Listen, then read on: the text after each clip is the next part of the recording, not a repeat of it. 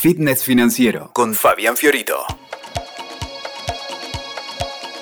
Hoy vamos a hablar de algunas claves para cambiar de trabajo o lanzarnos por ahí a emprender nuestro proyecto personal. Y esto, no sé si te pasa, pero es una de las cosas que por las que más se me acerca gente, dado que la mayoría de, de las personas se desarrolla por lo menos económica y profesionalmente en, relación de dependencia, este es un tema candente. Entonces no sé si es tu caso, no sé cómo, cómo lo estás viviendo, por ahí si estás ahí eh, por dar un salto o no te animás. Eh, bueno, si, si esa es tu situación, quédate por acá que hoy vamos a charlar de algo que te va seguramente disparar la reflexión e incluso te puede llegar a servir para animarte a dar ese paso o no, quedarte donde estás porque te das cuenta que estás bien ahí, que todavía no se ha cerrado un ciclo. Bueno, de eso vamos a charlar hoy. Y es que el cambio de trabajo creo que puede ser una experiencia que nos genere bastante vértigo e incertidumbre. Abandonamos lo conocido y nos tenemos que aventurar a lo nuevo.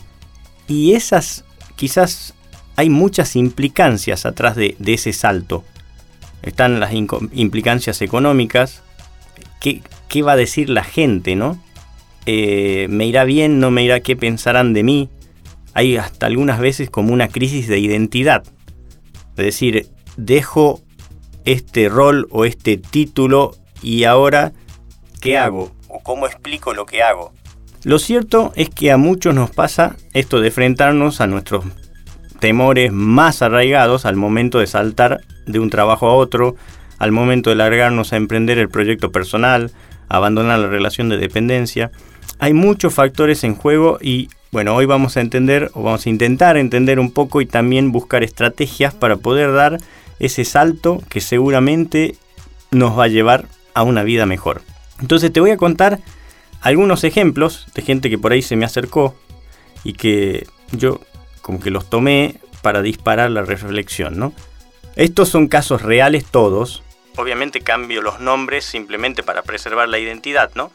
Pero el caso de Ceci, yo le llamé a este el, el ascenso que suena a castigo. Y resulta que Ceci trabaja en una consultora grande. Esas empresas multinacionales, grandes corporaciones.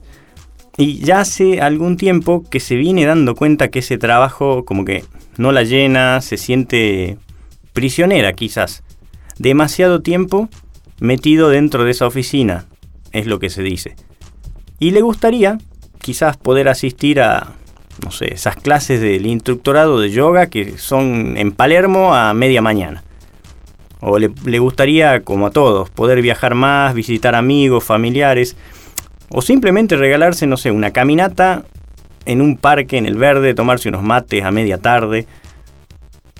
Muchos quizás hemos transitado lugares similares y no siempre es fácil tomar el, timón e ir tras lo que queremos. Demasiadas veces elegimos quedarnos hasta que la cosa ya no da para más. Y en el caso de Ceci, el punto de inflexión se produjo un día en el que ella estaba decidida a plantearle a su jefa que quería empezar a trabajar desde su casa al menos un par de veces a la semana. Pero justo ese día, su jefa la llama a la oficina porque querían comunicarle algo importante. Ceci entonces decidió escuchar primero. Y lo que le querían comunicar era que iba a ser ascendida. Debido a su buen rendimiento, iba a tener un aumento de sueldo y mayores responsabilidades a nivel regional. Ceci pensó que quizás el universo le estaba jugando una broma de mal gusto y rompió en llanto. No por quizás la emoción que le producía la noticia, como seguramente pensó su jefa en ese momento, sino por lo divergente de la situación externa y su situación interna, que cada vez estaba más distante de ese trabajo que ahora sentía como un ladrón de sus sueños y anhelos. Otro caso que te voy a contar este es un amigo que trabaja en su empresa familiar y en realidad no le gusta lo que hace ahí y quiere perseguir una pasión. Vamos a llamarlo Marcos. Y resulta que Marcos es campeón regional de esquí. y es algo que viene practicando desde hace muchos años y que realmente lo apasiona. Sin embargo, su día a día transcurre en un trabajo administrativo de nivel medio dentro de la empresa familiar. Su padre quizás no supo profesionalizar y organizar las cosas y por ende se trata de la típica empresa donde todas las decisiones importantes pasan por el dueño o el patriarca y eso genera frustraciones e insatisfacciones permanentes en todo el mundo, ya que todo se traba, todo está estancado, no se puede crecer. La iniciativa de los hijos siempre es recortada una y otra vez al chocar con esa manera en que aquí se hacen las cosas y, entonces como que no hay un espacio de aprendizaje. Y en un esquema así, tampoco hay posibilidades de crecimiento para nadie, al menos no dentro de la empresa. Entonces, para Marcos esto ya está claro y decide emprender su camino personal montando un negocio alrededor de su pasión. Al ser referente en su campo, ya comenzó a imaginarse quizás guiando turistas internacionales en travesías no tan típicas que solo él conoce de sus horas y horas en la montaña, deslizándose en sus esquíes, disfrutando de paisajes fuera de serie, experiencias de conexión con la naturaleza que solo ese encuentro con la inmensidad te puede dar. Sin embargo, a la hora de dar el salto, se pregunta cómo, cómo comunicarlo, cómo lo va a tomar su familia, y si no lo apoyan, cómo se sentirán quienes se quedan, sus primos, sus hermanos lo verán como un traidor que abandona el barco y tantos otros interrogantes similares que surgen una y otra vez en este tipo de circunstancias. Otro caso es el clásico salto por ahí de la relación de dependencia a la vida independiente. Y acá te voy a contar la historia de Jime, que por algunos años ha dedicado su talento y su capacidad organizativa y de gestión a un par de empresas en las que trabajó en relación de dependencia en roles y tareas administrativas. En la operación siempre se desempeñó de manera muy eficiente y todo iba relativamente bien hasta que algo cambió, cuando Jiménez se preguntó qué era lo que realmente le apasionaba. Y ese tipo de preguntas son peligrosas. Usualmente nos suelen cambiar el rumbo.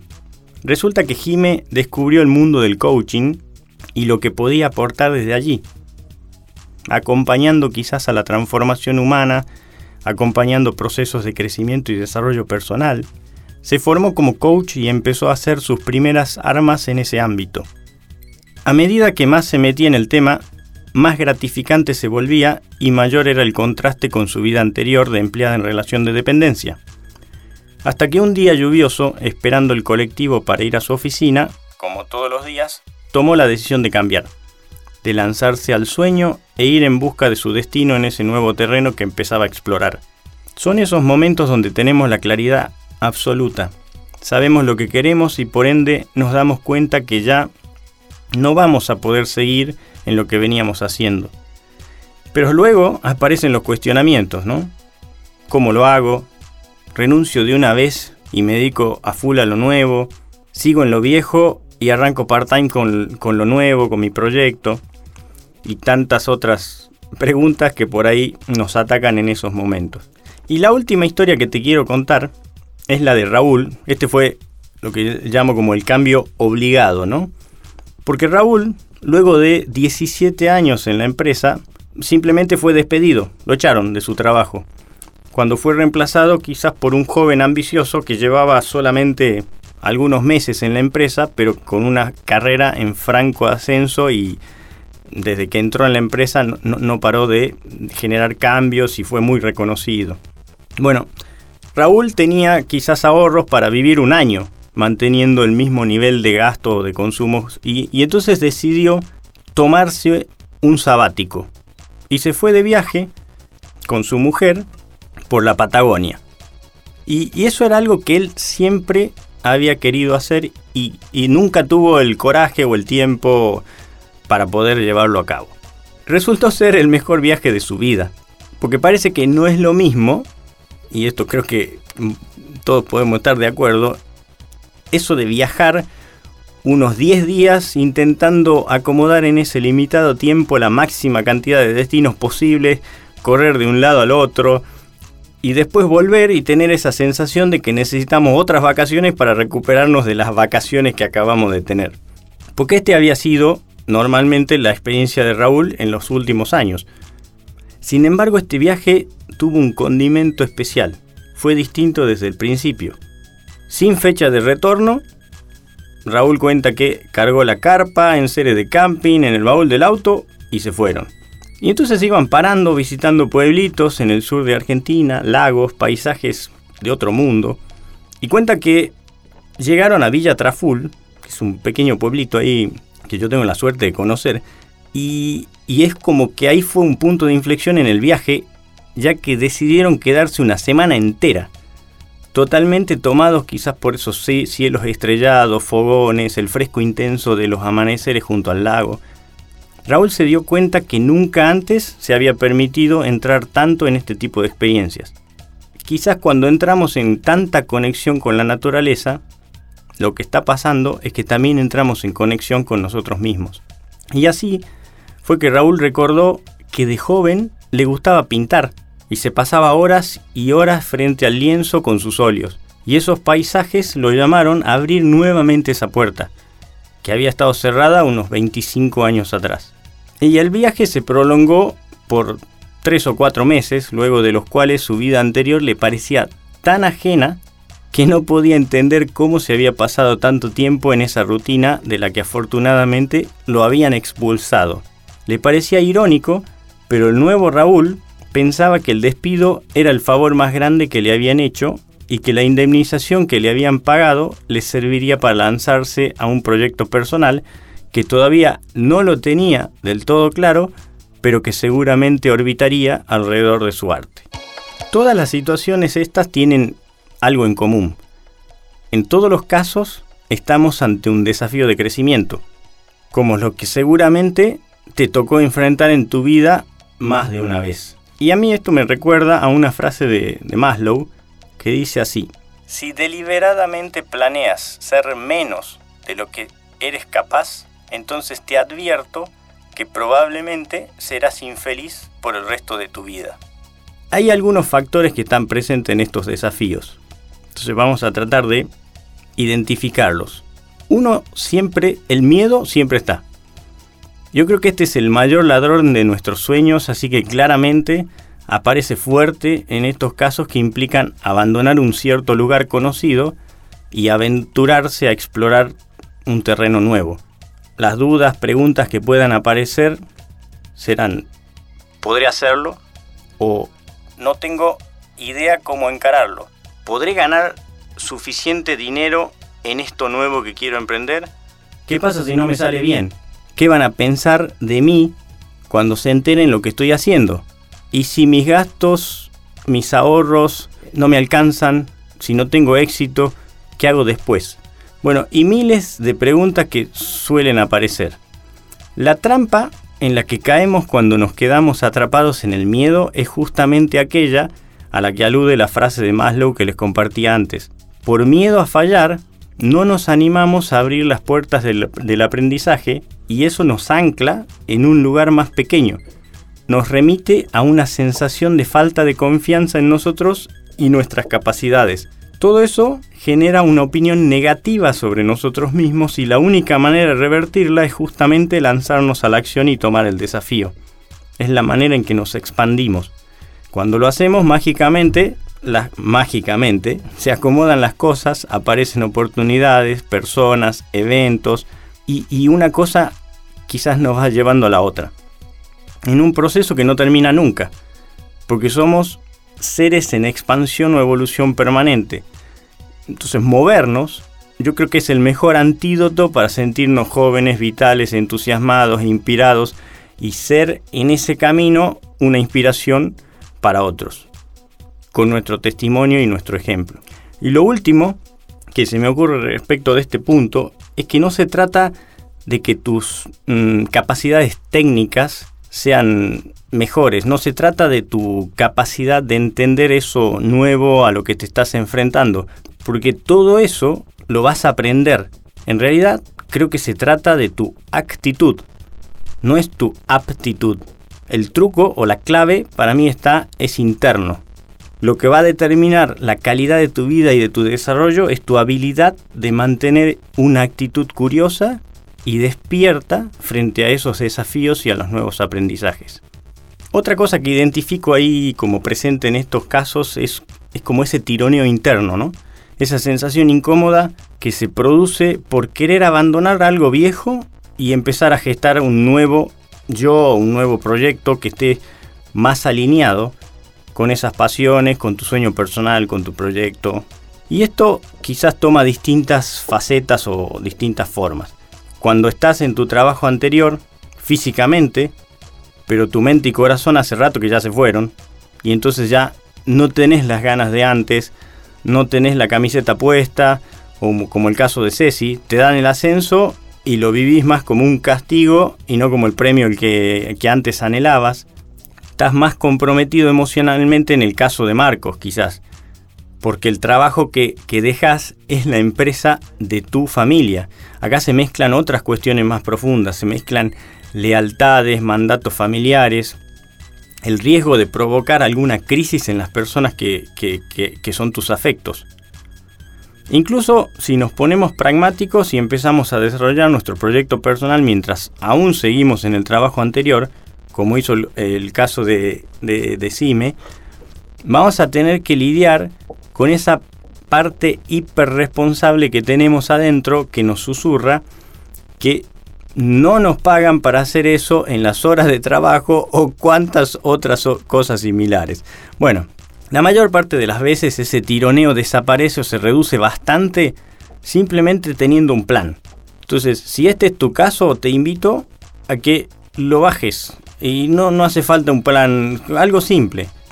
Si ese tironeo viene de, la ansiedad de saberte en un lugar al que ya no perteneces y entonces todavía tenés que estar ahí, creo que cuando haces ese plan para una transición que te va a llevar a un lugar nuevo al que querés ir, ya la cosa empieza a cambiar. Porque hay un norte, hay un camino, y, y por más que todavía permaneces en ese lugar viejo, lo estás haciendo como un puente a lo nuevo y ya lo sabes, pues ya hiciste ese movimiento interno, como una manera de vivir esa transición y ya tenés un rumbo claro. Eso la ansiedad desaparece y entonces estás enfocado en sacar lo mejor de esa transición. Y otro factor que hay que prestarle atención son los posibles detractores, ¿no? Esas personas que te tiran para abajo que probablemente te van a cargar con sus propias dudas, inseguridades o remiten a, su historia personal de, no haber logrado, no haber podido, no haberse animado. Todo eso te saca la energía. Están cargados quizás de numerosos proyectos no cumplidos, de sueños no explorados, de pendientes existenciales, y peor aún si esas personas son capaces e inteligentes. Acá creo que ya sabemos o ya nos imaginamos cuál sería el remedio, ¿no? Que simplemente evitarlas, evitar ese tipo de personas. No relacionarte con esas personas, por lo menos no en estos momentos en que estás viviendo ese, ese tironeo o, esta posibilidad de dar un salto. Yo recuerdo en un taller que estaba dando alguna vez, de los talleres presenciales, y uno de los asistentes me preguntó Fabi, ¿qué pasa cuando esas personas que te tiran para abajo son tus familiares?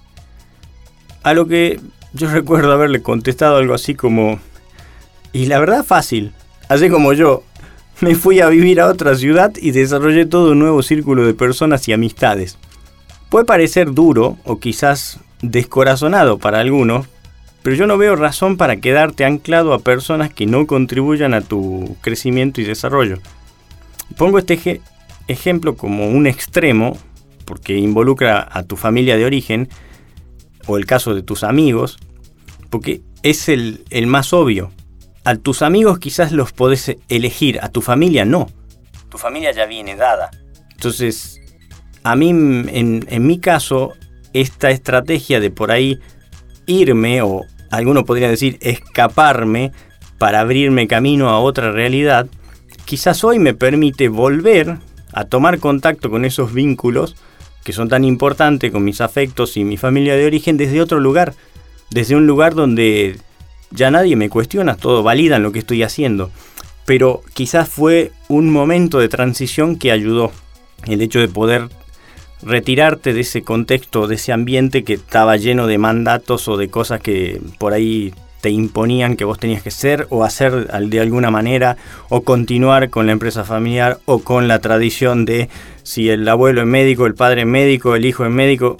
¿Quién dijo que tiene que ser así? ¿no? O sea, las personas tenemos distintos talentos, dones o nos gustan distintas pasiones. Y yo creo que a mí me gusta mucho el concepto de tribu, que vendría a ser como tu familia elegida. Entonces, creo que en estos caminos de ir abriéndote hacia nuevas experiencias, nuevos aprendizajes y, buscando cada vez ser más genuino con vos, tenés que ir, vas, vas a ir encontrando naturalmente a esas personas que van a ser parte de tu tribu. Y, es como tu familia elegida. Entonces, para cerrar el podcast de hoy, quiero darte tres claves si te sentiste identificado con estas historias que contábamos o con, esta situación y, estás viendo si, si, das el salto o te lanzás, te voy a dar tres pequeñas claves que podrían ayudar. La primera tiene que ver con estilizar tu estructura de gastos. Seguramente todos podemos encontrar que hay cosas en las cuales estamos gastando nuestro dinero que realmente no las necesitamos. Identificar eso y acomodar a lo realmente necesario creo que te va a dar como una tranquilidad de, darte cuenta que quizás necesitas incluso un poco menos de dinero para mantener un buen estándar o nivel de vida. La segunda clave, y un poco relacionada con la anterior, es que tengas un fondo de reserva. Esto quiere decir ahorros o un dinero suficiente ahí que tengas guardado o que puedas echarle mano llegado el caso, que te permitan cubrir por lo menos de 3 a 6 meses de esa estructura de gastos que, estilizada, ¿no? Porque acá es como que ya te da una tranquilidad incluso superior de decir, puedo estar un tiempo, incluso sin generar ingresos, y aún eh, puedo mantener este nivel de vida o este estándar de vida que yo elegí. Y lo que va a terminar pasando es que a medida que empezás a generar nuevos ingresos con tu nuevo proyecto o con tu nueva actividad, vas a ver que esos gastos o ese fondo de reserva dura más tiempo porque no te lo estás gastando al, ritmo de, no genero ingresos, entonces me como todos los ahorros, sino que ya empiezo a generar ingresos. Entonces lo que antes te servía para 6 meses, ahora te sirve para 12, porque la mitad de los ingresos necesarios para cubrir tus gastos los estás empezando a generar. Entonces creo que esto es, es clave, ¿no? La última es antes de lanzarte a todo esto es tener un plan. Y cuando digo tener un plan tiene que ver con esto de, de sentarte con una estrategia de, para llevar adelante esa transición. Y cuando digo tener un plan no estoy hablando de tener un buen plan, es simplemente tener un plan. Porque normalmente los planes van cambiando sobre la marcha y, las cosas se dan de modo diferente al que las habíamos pensado originalmente. Entonces tener ese, esa hoja de ruta o ese mapa de la transición te enfoca, si, te distraes, te permite volver al objetivo, a tener claro, y ahí lo vas armando, porque nunca se te va a dar eh, como vos lo habías pensado. Y, cierro con esa frase mm, tan conocida que se atribuye a John Lennon, que dice, la vida es lo que te pasa mientras haces planes para otra cosa. Nos vemos en la próxima. Escuchaste Fitness Financiero con Fabián Fiorito. WeToker.